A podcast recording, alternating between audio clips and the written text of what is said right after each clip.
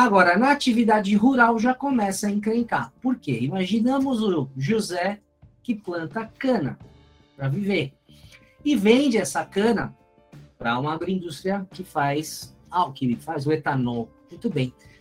Esse Zé tem que gerar o e-social dele, dele Zé, quando vende a cana. Ele vai gerar o evento S1260. Ó, vendi a cana para esta empresa, que por sua vez vai contar na EFD Reinf dela, no 20R2055, que comprou a cana do Zé. Olha aqui o cruzamento. Os dados têm que bater. Muito bem. Ela com essa cana processou o seu produto, o etanol, e vendeu. A receita do etanol vai no 2050, porque ela é tributável também do INSS sobre atividade agroindustrial nesse exemplo. E aqui a gente tem E-Social e aqui a gente tem EFD Reinf.